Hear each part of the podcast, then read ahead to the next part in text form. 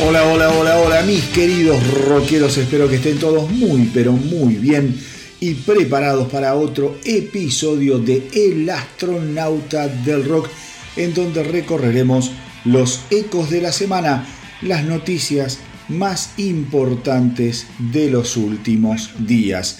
Y hoy, mis queridos rockeros, como es mi costumbre, les tengo preparado un programa extraordinario. La nave del astronauta viene recargada, cargada hasta la manija de información, estrenos y varias sorpresas para hacerles pasar un buen rato acompañados por la música que nadie más pasa y las novedades que solo un minero del rock como yo consigue recorriendo el universo rockero.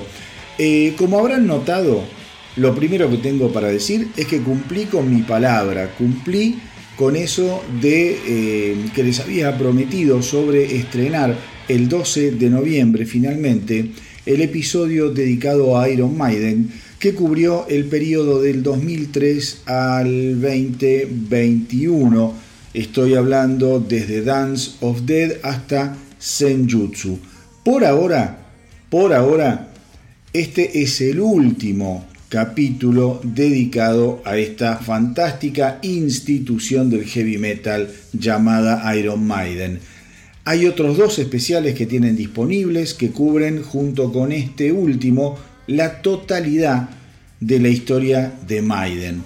Gracias, gracias a todos los que participaron de la encuesta en la página web del astronauta del rock en donde votaron cuál era su álbum favorito de esta última etapa y además gracias a todos, absolutamente a todos por los comentarios que hemos recibido respecto de este último capítulo, de este último episodio dedicado a Maiden. Les cuento que de los tres especiales dedicados a la banda, este último ha sido récord a nivel escuchas, así que a todos, todos los que se lo perdieron, Traten de escucharlo porque creo que quedó muy pero muy lindo, muy bueno.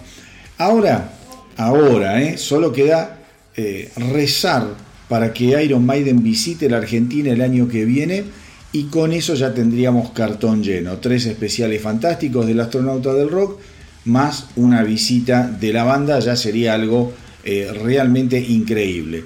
Obviamente, obviamente como el astronauta del rock se escucha literalmente en todos lados, deseo que Maiden visite cada uno de sus países, mis queridos rockeros, para felicidad de los fans del heavy metal.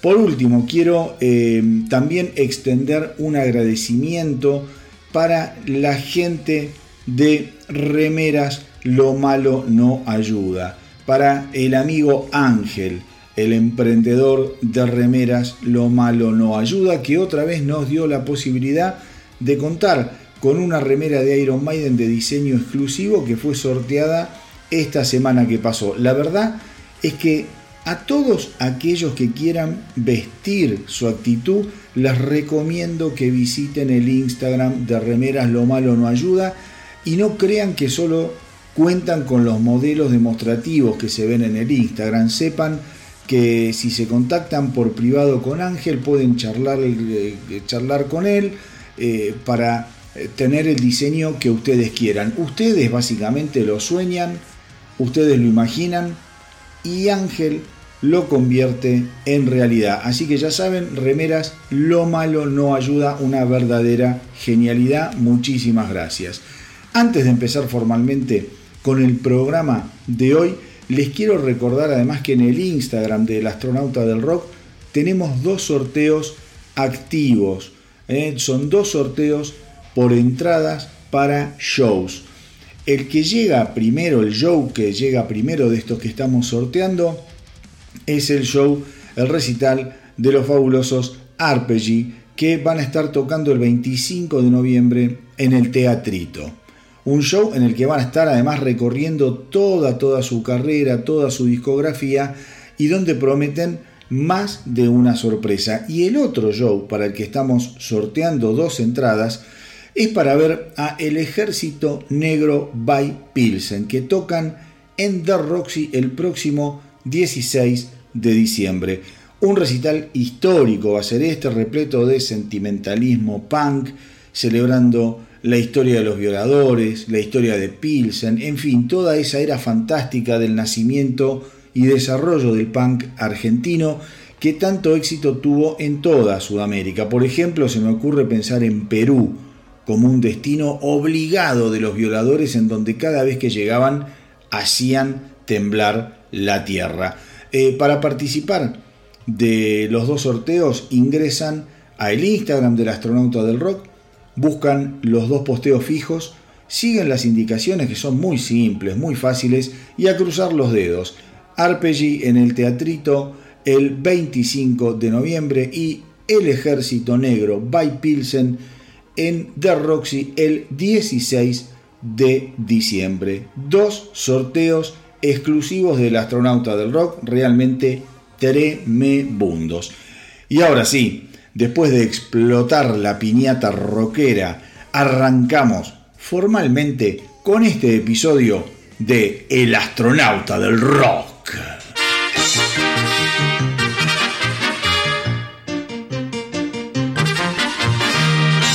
Y lo primero que tengo para contarles, mis queridos rockeros, mis queridas bestias metálicas, es que esta semana finalmente Bruce Dickinson, hablando de Iron Maiden, presentó un video en el que se lo ve, se lo ve abriendo, abriendo el em, packaging, por así decirlo, de su primer simple como solista.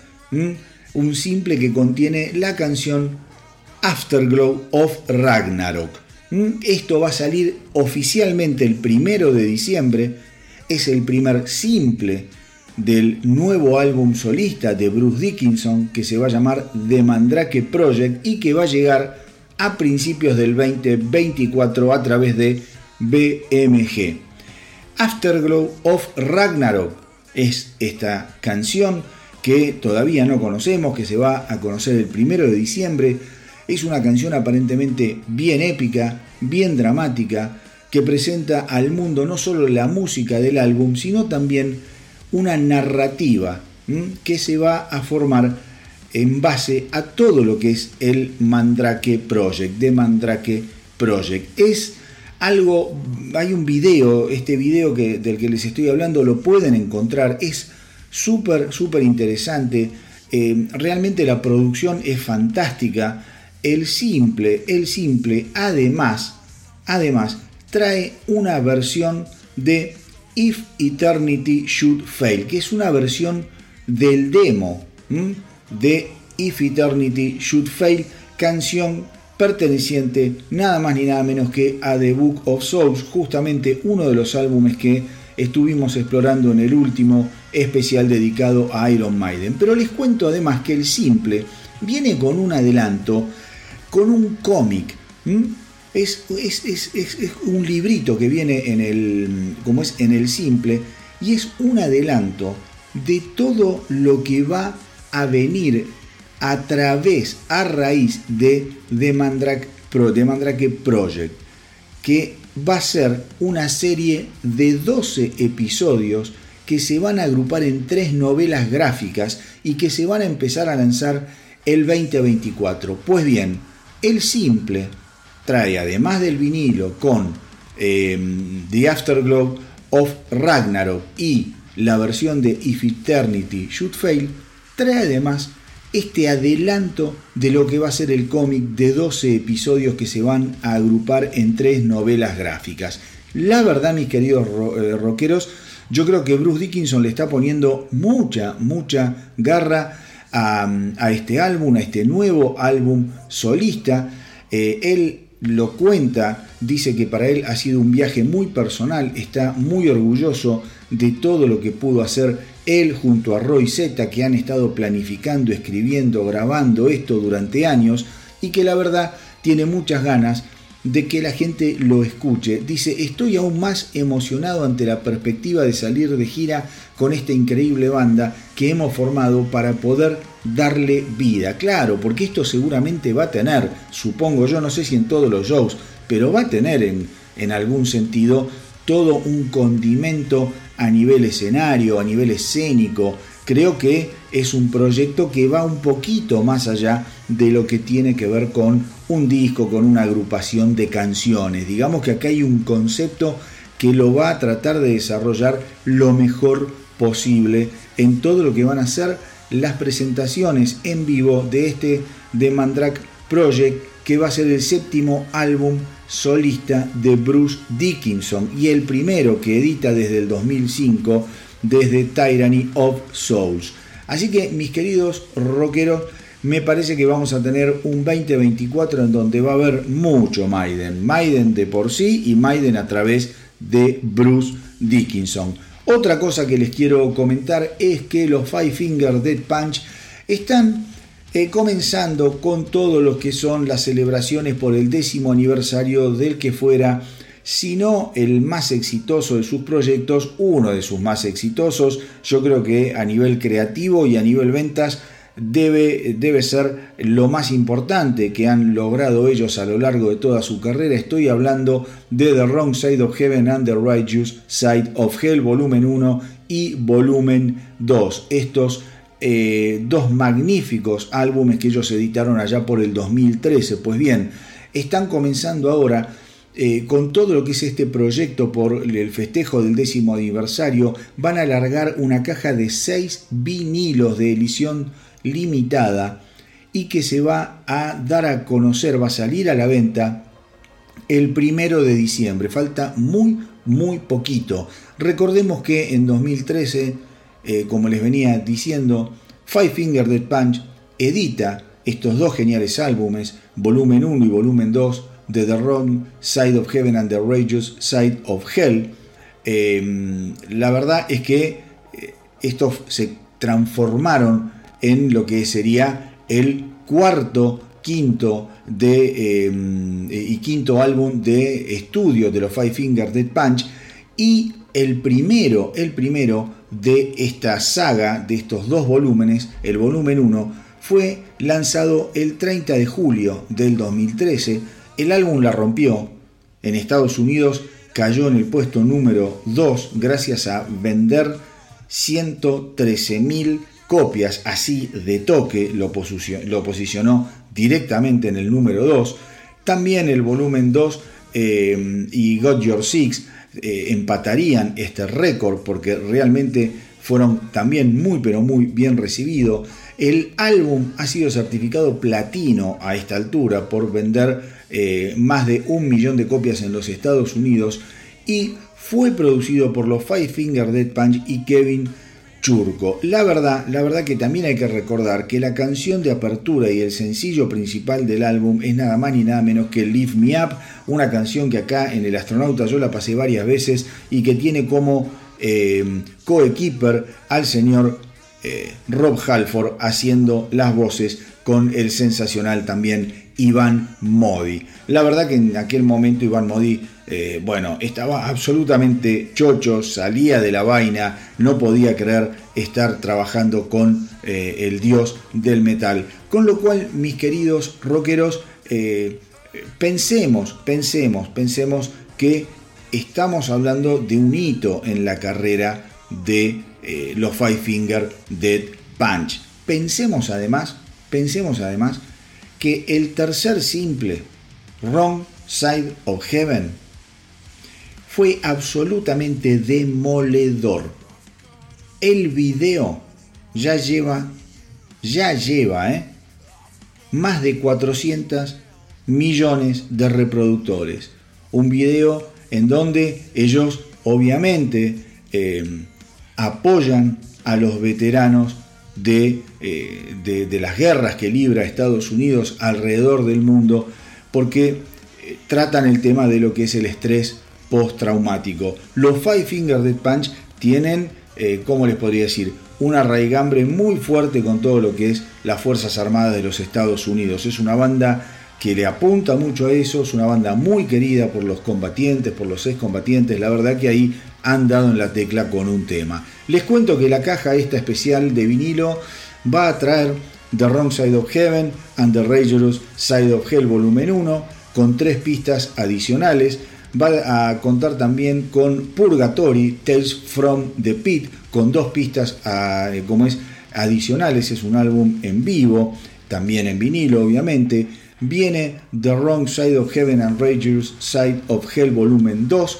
Acá vamos a encontrarnos con 43 canciones en un conjunto de tres, eh, digamos, en tres conjuntos de dos LP alojados en fundas plegables. Va a haber nuevas ilustraciones del álbum con eh, imágenes de la banda y además, además, mis queridos rockeros, va a incluir una versión eh, de, como es una canción rara, mejor dicho, de la canción Burn MF, Burn Motherfucker, que eh, tiene la particularidad de contar con Rob Zombie, también en, como es, en las voces, y que fue el adelanto de toda esta movida de esta semana y es la primera canción que vamos a estar escuchando en este episodio del astronauta del rock los Five Finger Dead Punch junto a Rob Zombie haciendo Burn Motherfucker.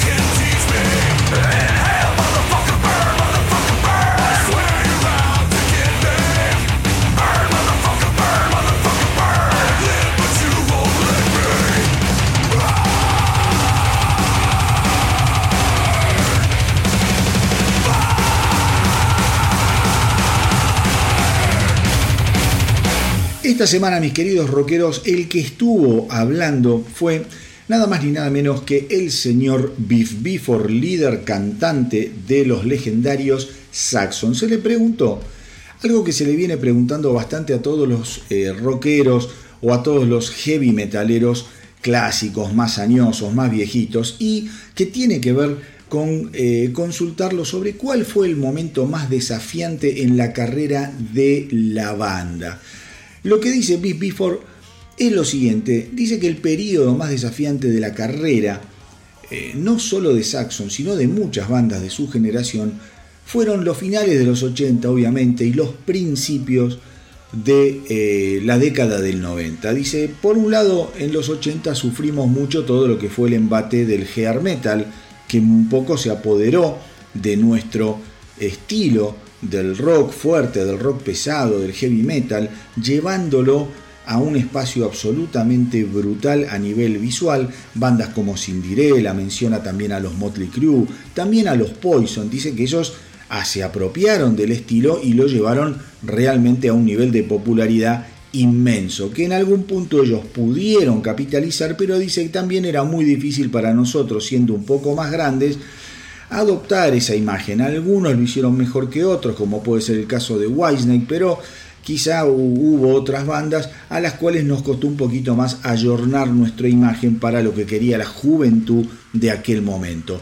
Después dice que en los 90, obviamente, eh, la llegada del grunge fue demoledora porque dice los fans más jóvenes estaban azorados absolutamente y fanatizados con todo lo que era Pearl Jam, Nirvana, Soundgarden, Alice in Chains, bueno, todas esas bandas. Y fue una etapa muy, pero muy difícil, especialmente, especialmente tocar en los, en los Estados Unidos a principios de los 90 para bandas como nosotros fue realmente todo un desafío porque los pibes estaban en otra cosa. Dice que no siente ningún tipo de resentimiento, que no ve ningún problema, porque dice que en definitiva ellos volvieron más tarde y en los años 90, hacia lo que fue el final de los años 90, Saxon volvió a reconstruir fuertemente su carrera. Dice que tuvieron mucha suerte porque muchos de los legendarios eh, metaleros que habían arrancado a principios de los 80, finales de los 70, no tuvieron ese destino, sino que directamente desaparecieron. Admite además que en los 80 ellos quizá grabaron algunos álbumes que no estaban, que no estaban tan buenos y que finalmente cuando eh, ellos eh, en el año 1991 editan Solid Ball of Rock, la cosa, la suerte comienza, comienza a girar otra vez para el lado de, eh, como es de los Saxon. Y otra cosa que dice Biff Bifford, que es muy cierto, al final la carrera es larga. Fíjate que el grunge desapareció, en un par de años y el heavy metal aún hoy sigue batallando y sigue estando presente. Les digo además que Saxon ya está eh, en los estudios grabando y demeando para lo que va a ser el próximo álbum de la banda que se va a editar en el 2024 y que va a suceder al magnífico eh, Carpe Diem. Estoy hablando de álbum de canciones originales, porque después hubo un, par de, proyectos llamados algo así como Inspiration de covers que yo no los tengo en cuenta. Eh, así que nada, Saxon está grabando canciones originales para lo que va a ser el sucesor de, a mi entender, el muy pero muy recomendable Carpe Diem.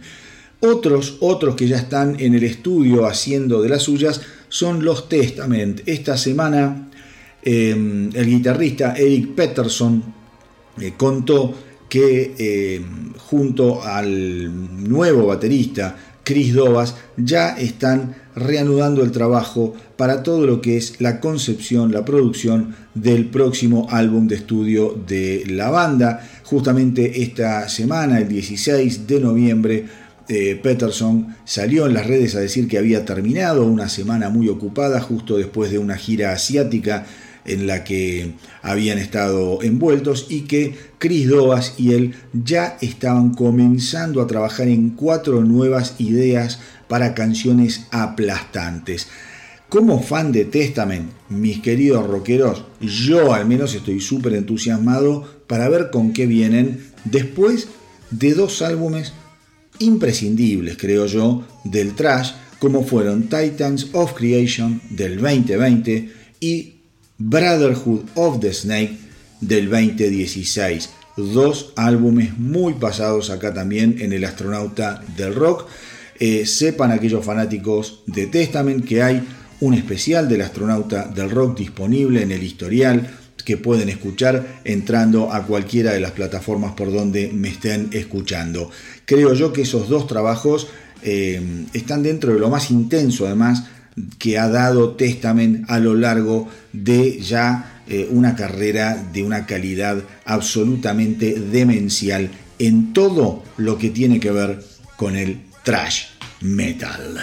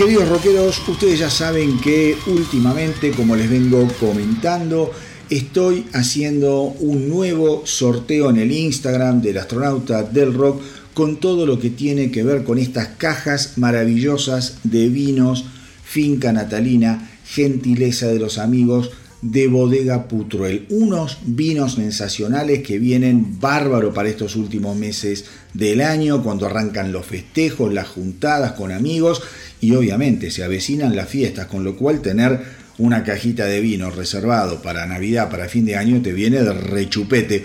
Como siempre digo, no hay nada más lindo para aquellos que amamos el rock que juntarse con amigos, a conversar y discutir sobre música mientras comemos algo, acompañados por una buena botella de vinito. Yo lo hago muy seguido y la verdad es que lo paso de primera. Descorchamos, ponemos play y ahí nomás nos largamos hasta que amanezca. Así que ya saben, simplemente tienen que ingresar al Instagram del astronauta del rock. Van a ver un posteo fijo y en ese posteo están las bases a seguir que son muy, pero muy simples para todos eh, aquellos que tengan ganas de participar. Van a tener la oportunidad de ganarse seis botellas, una caja de vino finca natalina de bodega Putruel.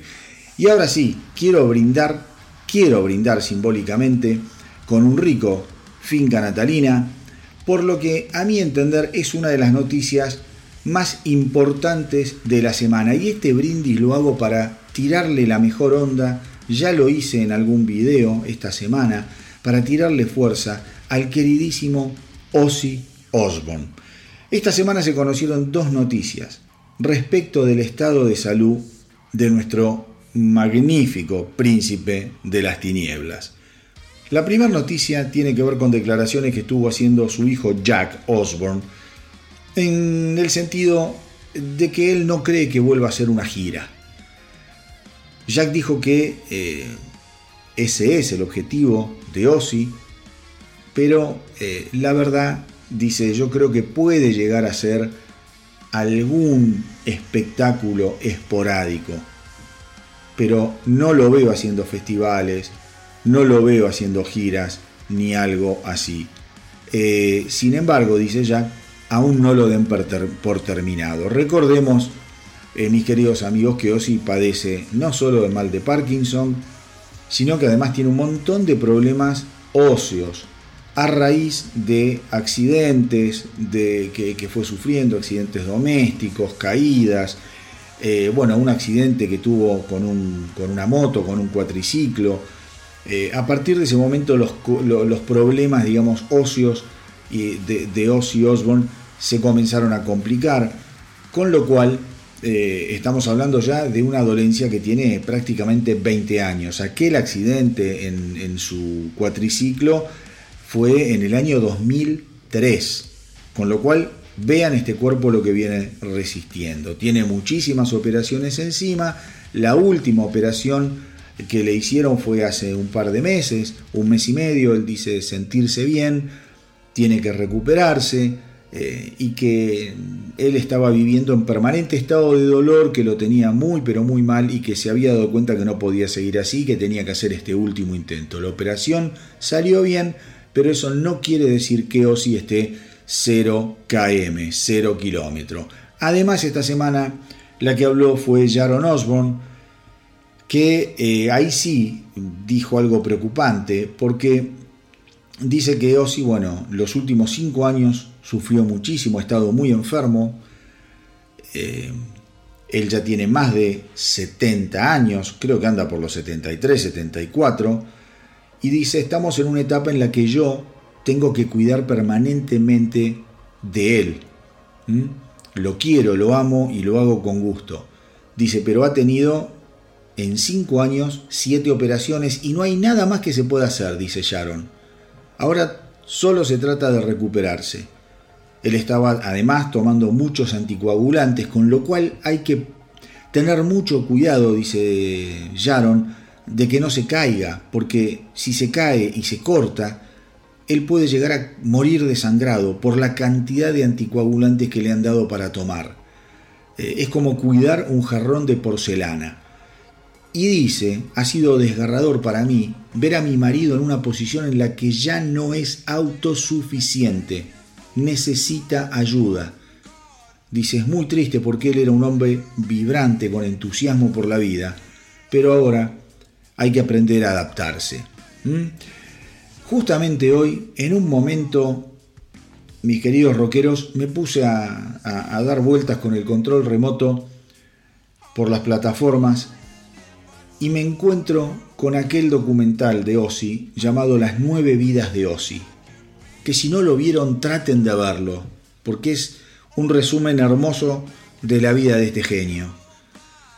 Em, y me daba mucha pena, me daba mucha pena porque ahí vos ves un tipo de un talento extraordinario como cantante, un frontman maravilloso, un ser humano divertidísimo, obviamente complicado, con muchísimos problemas de adicciones, ¿qué le vamos a hacer? Así son nuestros rockeros queridos, no los vamos a señalar con el dedo. Lo veías vital, con sus achaques todavía, ¿no? Pero este documental creo que se estrenó en el 2019 y malo bien vos a Osis lo veías, lo veías con esperanza de ganar una batalla. Esperemos, mis queridos rockeros, que ya no tengamos que hablar de las nueve vidas de Ozzy. Yo quiero hablar de las diez vidas de Ozzy. Quiero tener la esperanza viva de que nuestro querido Ozzy Osbourne tiene, tiene todavía una vida más guardada bajo la manga.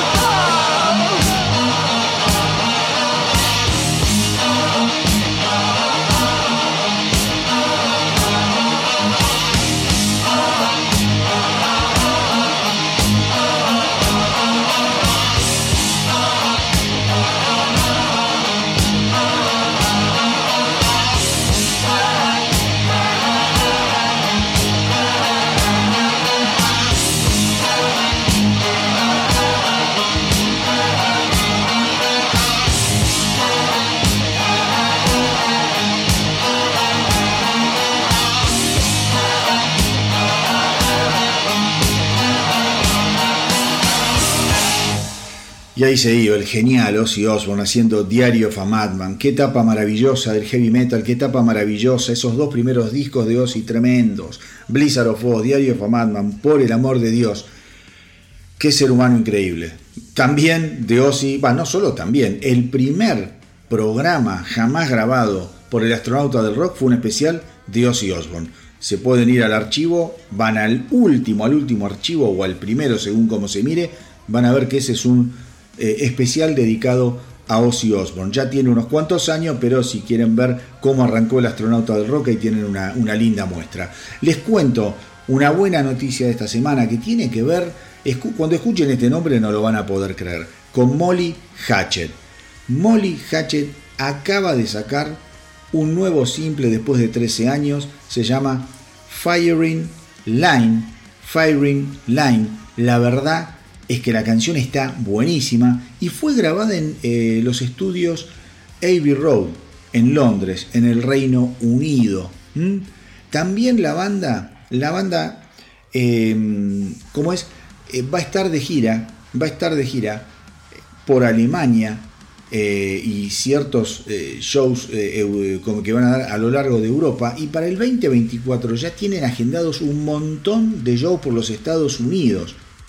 No se puede creer. La canción fue producida por Bobby Ingram. ¿eh? Y ahora vamos a hablar un poco de Bobby Ingram. Vamos a hacer un poquito de historia para los más jóvenes particularmente. Molly Hatchet es una banda de Jacksonville, Jacksonville, perdón, Florida, formada en el año 1971. Pero este, Bobby Ingram, que les dije recién que produció Fire in Line, no se unió a Molly Hackett hasta el año 1987. ¿Qué pasa? Hoy en día, de la formación original de Molly Hackett no queda uno. De los seis miembros originales están todos boletas. Se murieron todos. Y, lo mismo pasó con el segundo y el tercer cantante que, tuvieron la, que tuvo la banda. Jimmy Farrar y Phil McCormack también, boleta. Todo se lo llevó la parca uno por uno. ¿Y qué pasó? En junio del 2000, Bobby Ingram se convirtió en el único propietario de la marca Molly Hackett después de comprársela al primer manager de la banda. Miren qué historia. Y el tipo un poco lo que dice tiene que ver con algo de lo que voy a hablar más adelante y que tiene que ver con Kiss. Eh, y es algo que, hay que escuchar lo que dice Bobby Ingram en función de que hay muchas bandas eh, que están transitando quizá la última etapa de sus carreras. Miren lo que dice él. Asumiendo que no es un miembro original, asumiendo que entró eh, prácticamente 17 años después de que la banda se formara, pero también asumiéndose como el dueño de la marca. Él dice, quieran o no, soy el miembro más antiguo, de Molly Hackett. Eso significa no desviarme de la misión, de la visión y de los valores de la banda. Me he mantenido en el rumbo, en el camino, con las raíces fundamentales y fundamentalmente eh, intenté mantenerlas intactas en la creación. Soy una versión muy fiel al original, con nuevas ramas de este árbol musical. ¿Mm? Él dice, siempre he tenido una necesidad muy fuerte de mantener viva la tradición y el legado y el espíritu de Molly Hackett.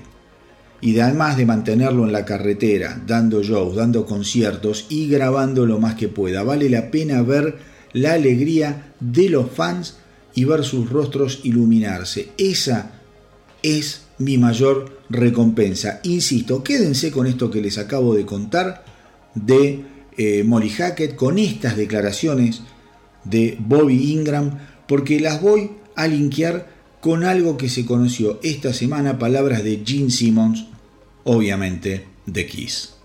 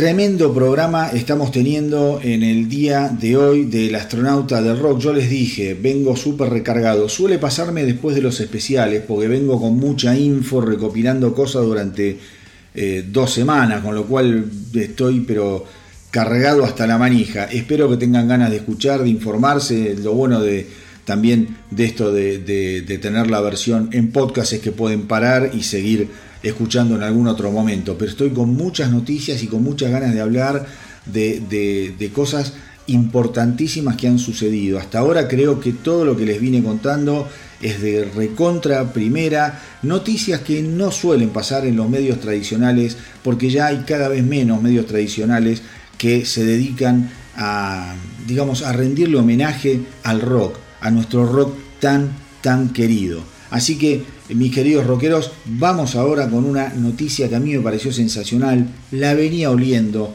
eh, cuando veía que no pasaba nada con el homenaje a eh, Eddie Van Halen, que se venía postergando, que el hijo se hacía el boludo, eh, que David Lee Roth ni cinco de pelota y que Alex Van Halen estaba en Narnia. Yo dije, este, acá el que se va a poner el uniforme va a ser Sammy Hagar. Y la verdad que tuve razón. Sammy Hagar estuvo esta semana en el programa del legendario Howard Stern para eh, hablar sobre su próxima gira de verano del 2024. Que lo digo ahora, me atrevo a decir que esta gira ahora se anuncia como gira de verano, pero va a ser una gira bastante más larga de lo que Sammy Hagar puede estar sospechando. En esa gira lo van a acompañar Michael Anthony, obviamente, bajista, ex bajista de Van Halen, el guitarrista Joe Satriani, y el baterista Jason Boham, todos viejos conocidos del bueno de Sammy Hagar.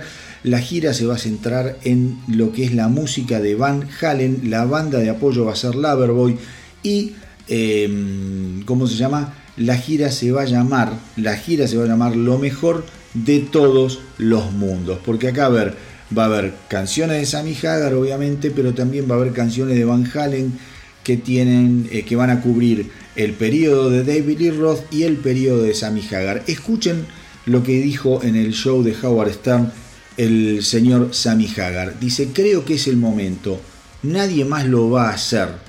¿Mm? Esto está hablando obviamente sobre la interpretación de canciones de diferentes épocas de Van Halen. Dice, David Lee Roth, si sale, no va a cantar mis cosas. Él si sale de gira nunca va a cantar mis canciones, las que yo grabé con Van Halen. Yo no tengo ningún problema de cantar las canciones de su época, dice. De hecho lo hice cuando fui parte de Van Halen. Así que para mí no es ningún problema. Esto es una celebración de todo lo que pasó en esa banda sensacional. Vamos a ir invitando, dice Sammy Hagar, a todos los músicos de cada ciudad a la que visitemos. ¿Mm?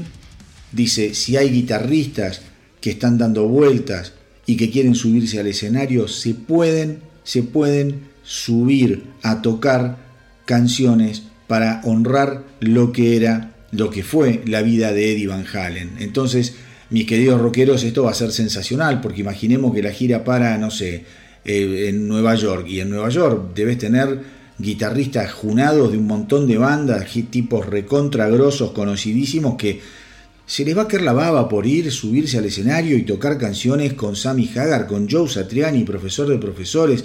Digo, no es joda con Michael Anthony, con Jason Boham. Honrar, honrar al genial Eddie Van Halen como se debe. Bueno, Sammy Hagar se propone esa tarea. De esta manera, que es la que se le ocurrió, me parece fantástico. Y también Sammy Hagar lo invita a David Lee Roth y lo invita a Alex Van Halen a que formen parte del proyecto, a que se suban al escenario cada vez que ellos lo necesiten hacer, cada vez que quieran. La verdad, la verdad que también Sammy Hagar dice que es muy poco probable que esto suceda, primero porque David Lee Roth es un tipo súper, súper egocéntrico, súper egoísta, eh, va a querer imponer sus condiciones, pero bueno, las puertas están abiertas y que cree que Alex Van Halen no lo va a hacer porque dice yo intento comunicarme eh, continuamente con él, le dejo mensajes eh, a través de otras personas, lo llamo por teléfono y le dejo mensajes de voz y también le mando emails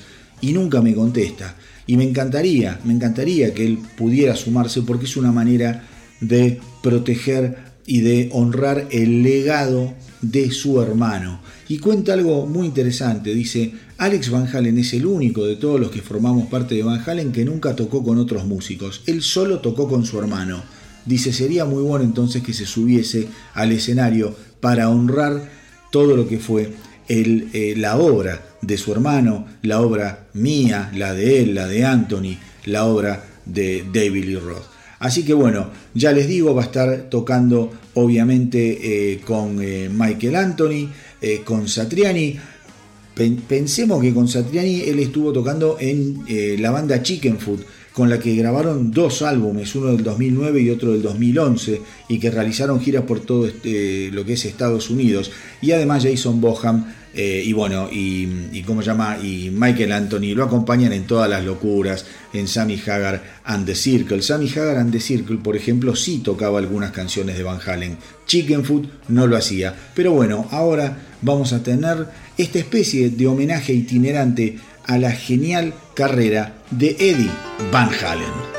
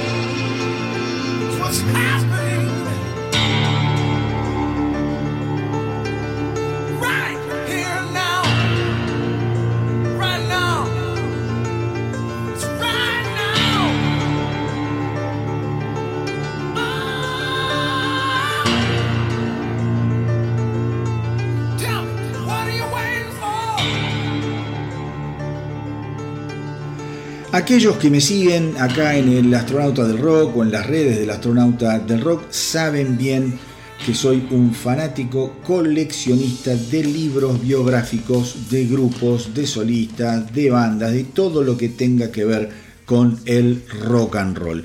Pues bien, Rufus Publications, que es una editorial magnífica para todo lo que tiene que ver eh, con el rock, el heavy metal, anunció que va a sacar el próximo lanzamiento eh, de lo que es Starring Alice Cooper, un libro de 400 páginas que tardó más de dos años en preparar. Es un proyecto realmente eh, supervisado en forma personal por el mismísimo Alice Cooper. A todos aquellos que le quieran pegar, si se quiere, una ojeada, por decirlo de alguna manera, sepan que en, YouTube pueden encontrar un adelanto, creo que dura un minutito, es muy corto, pero que les va a dar una idea muy cabal de la envergadura de esta edición, de la seriedad y de eh, la categoría. Realmente es algo muy pero muy cuidado. Las ventas por adelantado ya comenzaron el 17 de noviembre a través de Rufus Publications, se meten en la web y ahí lo, lo pueden encargar. Las entregas se van a comenzar a realizar a, finales de mayo del 2024 y los pedidos por adelantado van a tener un, eh, por adelantado hasta fines de noviembre, eh, aclarémoslo, van a tener un descuento del 10%. Esto lo digo porque como ustedes ya saben, gracias a Dios, el astronauta del rock se escucha en muchos, muchos países del mundo. Yo no digo que acá en Argentina sea muy fácil traer este libro porque vas a tener que hacer un tramiterío y te van a estar vigilando con lupa como si fueses un asesino serial, simplemente por encargar un libro al exterior, así vivimos. Pero eh, aquellos que pueden eh, vivir en países más normales, sepan que si antes de fines de noviembre hacen el pedido, no solo van a recibir el libro sin ningún problema a finales de mayo, sino que además van a tener un 10% de descuento. Cada libro va a estar firmado individualmente por Alice Cooper es una cosa de locos. Y va a haber dos tipos de ediciones especiales. Eh, hay una que es enorme y súper limitada, tamaño A3, que va a tener además eh, toda una, una, tapa lenticular con efectos 3D y muchas sorpresas. El libro va a traer además fotografías raras nunca antes vistas, en fin, artículos personales y muchas notas, muchas notas de periodistas eh, que hacen pequeños ensayos sobre lo que representa y lo que representó este artista único, el señor Alice Cooper, que ya, lleva vendidos eh, graciosamente mucho más de 50 millones de álbumes a lo largo de toda su carrera y que fue fundamental para todo lo que fue el mundo del rock en función de lo que fue el teatro, incluir el arte, mezclarla con la música, eh, digamos, eh, todos los efectos visuales. Realmente el shock rock le debe un capítulo preponderante a Alice Cooper del que también hay un especial del astronauta del rock. Les cuento, ahora sí, mis queridos rockeros,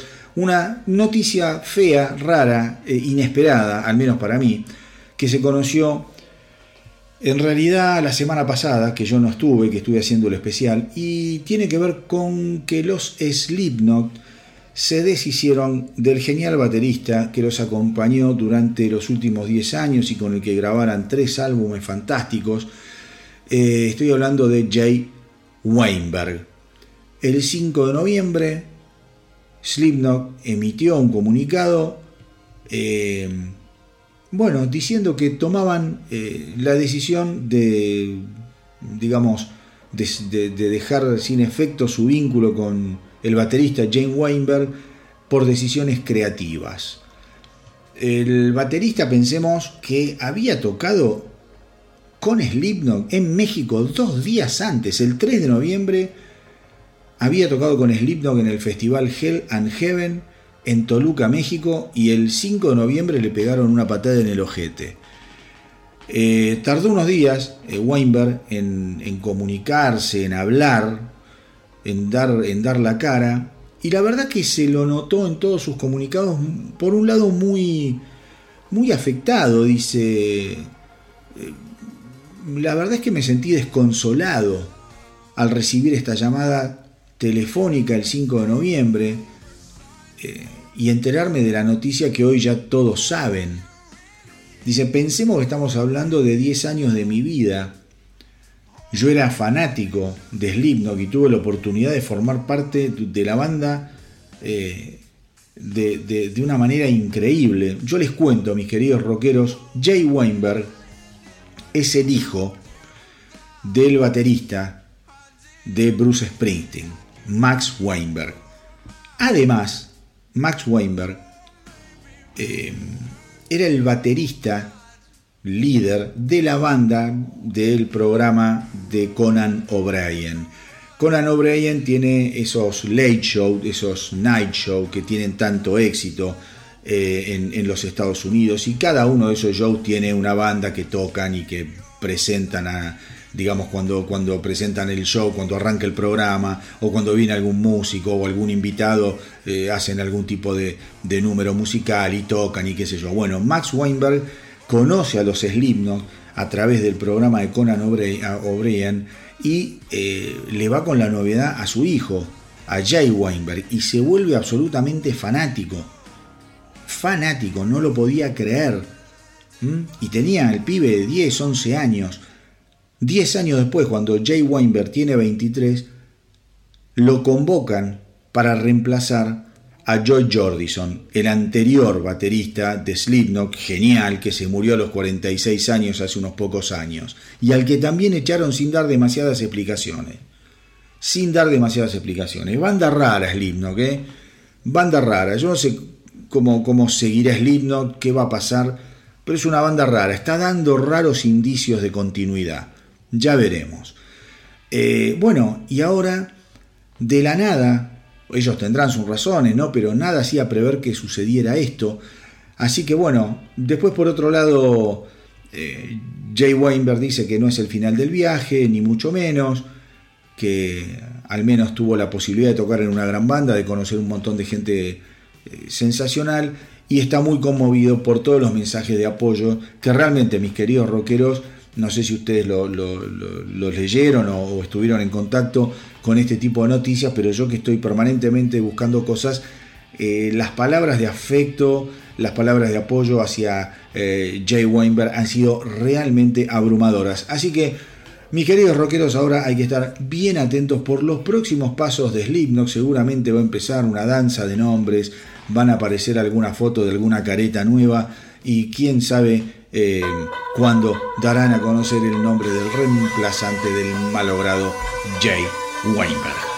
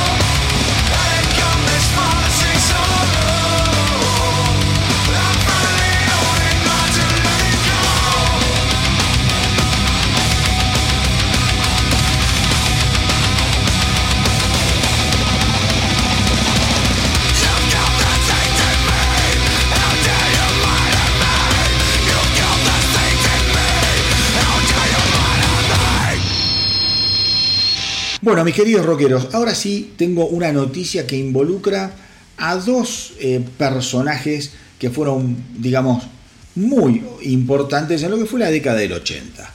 En lo que fue la década del 80. Cada uno hoy sigue eh, como puede su carrera, uno mejor que otro, ya van a verla los involucrados, pero esta semana se conoció que estos, estas dos eh, personalidades musicales de la década del 80 han juntado fuerzas en un nuevo proyecto. Les doy el nombre del proyecto. Russell Guns. Estoy hablando de Jack Russell, de los Great White, ex cantante de los Great White, y Tracy Guns de los LA Guns. Esto es una noticia de, digamos, relativamente hace un par de días. Este proyecto obviamente tiene que ver con el hard rock, el hard rock bien LA, bien de Los Ángeles, eh, y han anunciado que van a sacar un álbum el 12 de enero del 2024 llamado Medusa y que lo va a editar ese sello magnífico llamado Frontiers Music. El primer simple lo dieron a conocer esta semana, se llama Next Inline y lo vamos a escuchar ahora en unos minutos. Eh, obviamente, yo les dije, uno siguió la carrera como pudo, el otro lo hizo de mejor manera. Digamos que después de Grey White, eh, lo que fue eh, la vida de Jack Russell fue bastante trágica en todo sentido. No voy a volver sobre aquel episodio, el incendio, donde murió tanta gente, pobrecita. Pero bueno, eso terminó de liquidarlo pero un tipo muy comprometido con el tema de drogas, alcohol, abuso de todo tipo. Vos lo ves hoy eh, en sus presentaciones en vivo y lo ves realmente, realmente muy, pero muy, ¿cómo te podría decir? Muy, muy frágil, lo ves absolutamente frágil. A veces tiene que cantar sentado, con un bastón. Está el tipo muy, pero muy baqueteado. Cuando canta hace lo que puede, a veces mejor, a veces peor. Como esos tipos, viste, que le han dado un saque tras otro al, cuerpito y el cuerpito siempre después te pasa factura. Tracy Gans con las idas y vueltas de los Guns tuvo quizá una carrera un poco eh, más interesante, es un tipo que sí lo ves mejor armado, es como que el tipo pudo recuperar eh, o recuperarse de, de, su momento de locura juvenil y el cuerpo no le ha pasado tantas facturas. La verdad es que yo cuando escuché Next in Line me gustó, no es una canción que te va a volver loco, pero que me pareció realmente interesante eh, para ver cómo estas dos figuras se complementan, dos tipos que vienen de mundos similares con realidades diferentes, pero que creo que han hecho algo realmente eh, interesante y que vale la pena escuchar esta canción de Russell Guns llamada Next in Line.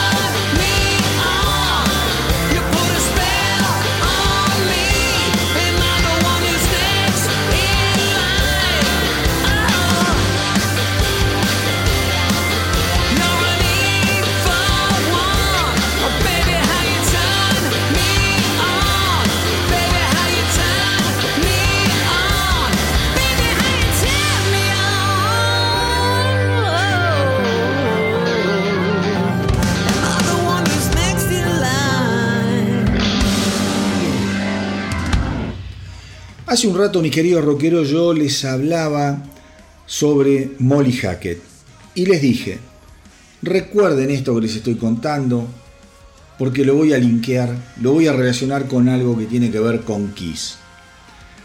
Llegó el momento de hacer esa conexión. Esta semana Gene Simmons estuvo hablando, refiriéndose obviamente al final de Kiss. Estamos a dos semanas, mis queridos rockeros, de que la historia de Kiss finalice termine. Y lo podría decir de otra manera. ¿Estamos a dos semanas de que la historia de aquí finalice? ¿Y por qué formulo esta pregunta? Y ya no me quedo solo con la afirmación. Porque Gene Simmons justamente estuvo diciendo que él ponía las manos sobre la Biblia y juraba que este era el final de Kiss maquillado. Primer indicio. Primer indicio. Dice que es el final de Kiss maquillado. Ya a 5 minutos de, tiempo, de, tiempo complementario, ya te tiran que es el final de Kiss maquillado. Y por otro lado, por otro lado, también Gene Simmons dijo que es el final del camino para la banda, pero no para la marca. Dice, Kiss es un universo en sí mismo. Hay películas, productos, tal vez incluso un show en Broadway. La banda va a terminar, pero la experiencia Kiss es inmortal. Dice, es el final de las giras. Y fue, fue un poco más allá enumerando algunas de las cosas. Dice, Kiss va a seguir. Hay un museo de Kiss en Las Vegas. Eh, eh, como es, dice, hay cruceros de Kiss. Hay una película a punto de estrenarse y estamos trabajando en un programa de dibujos animados y muchas otras cosas. Y por supuesto, están todos los juguetes y juegos que permanentemente estamos renovando. Y en cuanto al futuro de las presentaciones de Kiss, dijo Gene Simmons, el show de, de Kiss va a continuar de diferentes maneras. Está siendo planeado. También habrá de 4 a 10 shows itinerantes diferentes, así que podrás estar en Japón y tendremos actores y músicos japoneses y al mismo tiempo podés estar en Las Vegas, Nueva York o Londres viendo el mismo espectáculo pero con otros actores y con otros músicos. Con lo cual, mis queridos rockeros, vean cómo estas bandas que ya tienen unos cuantos años, que ya están transitando el, el, final, que ya están desplegando el tren de aterrizaje, de alguna manera necesitan permanecer eh, en, el mercado para defender lo, que fue su historia, lo que fue su legado. Yo, yo, insisto, em, y ya lo dije varias veces, yo era medio reticente a este tipo de cosas, pero a medida que van pasando los años, la verdad es que no, no me molesta. Y no me molestaría ver un show de Kiss con gente que no fuese ni Gene Simmons ni Paul Stanley a esta altura. Creo que es una experiencia y creo que Kiss lo que viene haciendo en los últimos años es generar la idea de la experiencia de Kiss. Vos vas a ver un espectáculo, ya no te importa si cantan, si le ponen pistas, si Paul Stanley eh, usa, usa voces de apoyo. A mí particularmente, miren que yo soy quisero de que tengo uso de razón prácticamente. Y el año pasado los vi que se vinieron a despedir a Buenos Aires y la verdad que lloré como un chico, porque estar ahí y ver eso era algo increíble. Y yo dije, esto no se tiene que terminar. Eh, y me parece además que son tipos que han dedicado una vida entera a construir una marca y que debe ser muy difícil y también hasta a veces muy injusto ver cómo esa marca se desvanece. ¿Por qué no poder generar una marca como hay marcas de cualquier otra cosa?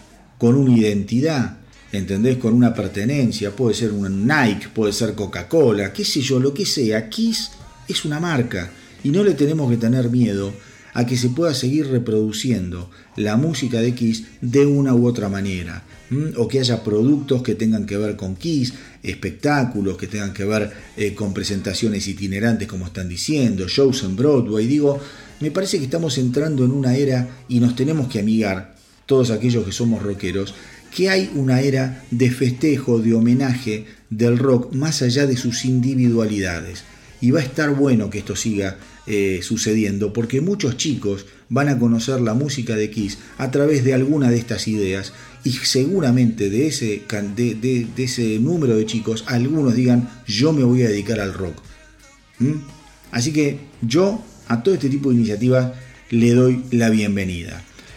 A ver, ahora espero que tengan un poquitito más de paciencia porque lo que les voy a contar es súper lindo, tiene que ver con Rush, eh, con declaraciones que estuvo haciendo Geddy Lee. Lo primero que dijo Geddy Lee es que él y Alex Lifeson están pensando en volver a tocar juntos y que probablemente haya algún tipo de, eh, bueno, de lo que veníamos hablando, de renacimiento de Rush. No sé si va a haber giras, si va a haber disco, pero me parece que hay algo dando vueltas, algún show o algunos shows. Vamos a ver con qué baterista o con qué otros bateristas. Dicen que todo esto a él se le despierta y a Alex Lifeson se le despierta por los, las presentaciones que tuvieron cuando tocaron con Taylor Hawkins, perdón, con Taylor Hawkins, con eh, en el homenaje que le realizaran los Foo Fighters a Taylor Hawkins, en esa andanada de, músicos invitados. Eh, dice, ahí nos sentimos un poco más seguros, era como un tabú estar tocando las canciones de Rush sin Neil Peart, pero la verdad es que nos sentimos muy bien y eso nos ha dado hasta la idea de quizá planificar algo que tenga que ver con la música de Rush. Primera buena noticia. Después hubo declaraciones, y esto es lo lindo. Eh, hubo declaraciones de eh, Geddy respecto a lo que fueron los últimos momentos de Neil Peart. Eh, ustedes saben que Neil Peart no quería contarle a nadie eh, nada que tuviese que ver con su enfermedad. Geddy Lee y Alex Lifeson respetaron esa omertá eh, hasta último momento y realmente salieron a dar un comunicado muy escueto tres días después de la muerte del baterista. De a poco, de a poco se van, ¿cómo se llama?, sacando las capas de la, de la cebolla y empieza a conocerse, empiezan a conocerse algunos detalles de los últimos momentos de la vida de Neil Peart. Geddy Lee justamente dice que, eh, bueno, hacia el final, hacia el final de, la vida del baterista, eh, él tuvo una larga conversación con, con Neil Peart, lo visitó en su, en su casa, dice, y estábamos en su balcón mientras él fumaba, eh, porque a él le gustaba mucho fumar, relajados, estábamos hablando de, la suerte que teníamos de estar en ese balcón los dos juntos, porque además somos o éramos los dos muy nerds de los pájaros y estábamos viendo distintos pájaros que pasaban ahí desde la vista de ese balcón eh, y, fue un momento muy, muy, muy relajante para los dos. Y dice, pero él me sorprendió porque me comenzó a hablar de todo lo que le, estaba despertando el hecho de volver a escuchar cada uno de los discos que habíamos grabado con Rush. Y dice, me hizo sentir que para él había sido un orgullo tocar conmigo y con Alex. Dice, y fundamentalmente a mí, por ser la otra pata de la base rítmica. Dice, eso me hizo sentir muy pero muy bien, fue un momento muy íntimo, muy cercano. Por otro lado, también Geddy fue muy honesto en otra entrevista que estuvo dando esta semana, en la que le preguntaron qué, digo, le preguntan, ¿qué sentiste vos cuando Neil decide jubilarse, porque para aquellos que no saben, Rush no es que se separa porque se separa. No, fue Neil Peart que dice que les dijo, miren, yo no quiero más, me duele todo el cuerpo y además quiero disfrutar de mi nueva familia. Tengo una hija muy chiquita, una mujer con la que estoy casado hace poco. Recordemos también que Neil Peart había perdido a su mujer y a su hija eh, de su primer matrimonio, estoy hablando, eh, una, creo que la mujer murió de cáncer y la hija se, la puso en un accidente de auto y se murió, o al revés, no importa. Fue una vida muy trágica, eso también a él le había provocado el alejamiento de la música durante unos cuantos años, en fin. Y Geddy dice, mirá, la verdad que yo me sentí mal porque yo sentía que teníamos mucho más que dar como banda y en algún punto eh, aceptar que Neil se estaba retirando, a mí me obligó y a Alex nos obligó a poner el freno en forma abrupta sobre un proyecto que habíamos construido durante toda nuestra vida. Todavía estábamos preparando eh, como es una película documental. Dice, fue realmente, fue, fue realmente muy, pero muy difícil y tuve sentimientos encontrados y hasta me alejé un poco de Neil eh, porque le echaba la culpa básicamente de no dejarnos continuar como banda. Eh, dice, pero bueno, la verdad es que después de un tiempo le, le ¿cómo es? Me, puse a escuchar eh, el, el, solo de batería que él había estado haciendo en la última gira y le escribí un mail, le dije, qué buen solo de batería, es increíble lo que estabas haciendo en la última gira. Y él me respondió con un mail muy extenso, diciendo que él se, me agradecía que le dijese eso, porque él había sentido que durante la gira, ni en los ensayos, le habíamos eh, alabado eh, ese solo de batería que tanto, tanto tiempo le había costado construir. Y dice, a mí eso me, mató, dice, porque la verdad es que me di cuenta que el tipo, más allá de ser uno de los bateristas más grandes del mundo, eh, necesitaba una reafirmación y unas palabras de felicitación, de aliento, de apoyo. Eh, dice, pero bueno, le pedí perdón, pero ¿qué pasa? Cuando vos estás tocando durante 40 años con tu amigo, ya hay cosas que ni se las decís. Dice, pero hay algo que yo hacía todas las noches en el recital. Cuando él venía el sol, llegaba el solo de batería, yo no me iba al camerino ni a contar cuántas entradas se habían vendido. Yo me quedaba al costado del escenario mirándolo y escuchándolo maravillado, cosa que también le pude decir en vida. Em, después cuenta que a partir de ese mail comenzaron a, mejorar esa relación un poco enrarecida que estaban teniendo y que lo próximo que se enteró, estando en Europa, Geddy Lee con su mujer, fue de la enfermedad de Neil Peart. Recibió también un correo electrónico, dice que fue devastador, que en ese, en ese mail Neil Peart le comentaba que estaba enfermo, y que también en ese momento él se dio cuenta que cualquier sentimiento de, de, de, ¿cómo se llama?, de bronca, cualquier sentimiento amargo que, que, él pudiera todavía anidar en contra de Neil Peart por haberse jubilado, desapareció porque se dio cuenta, se dio cuenta que tenían adelante un problema muchísimo, pero muchísimo eh, más grave historias, me, me, pareció lindo. Yo cuando leía todo esto me emocioné mucho. Yo me acuerdo exactamente el momento en el que me entero de la muerte de Neil Peart. Estaba en Miami. Mi mujer y mi hijo estaban comprando algo en, un local, en el Shopping Aventura. Yo estaba esperándolos y recorriendo las páginas por las cuales yo me informo para el astronauta. Me, me enteré de la muerte de Neil Peart y ahí en vivo hice un videito muy corto de unos segundos absolutamente conmovido. Recordemos que esto, la muerte de Neil Peart sucedió en enero del 2020, después de batallar infructuosamente durante tres años contra un cáncer muy agresivo, un glioblastoma. Así que para el genial Neil Peart, que debe estar ahí en, en el cielo tocando la batería, le dedico esta canción.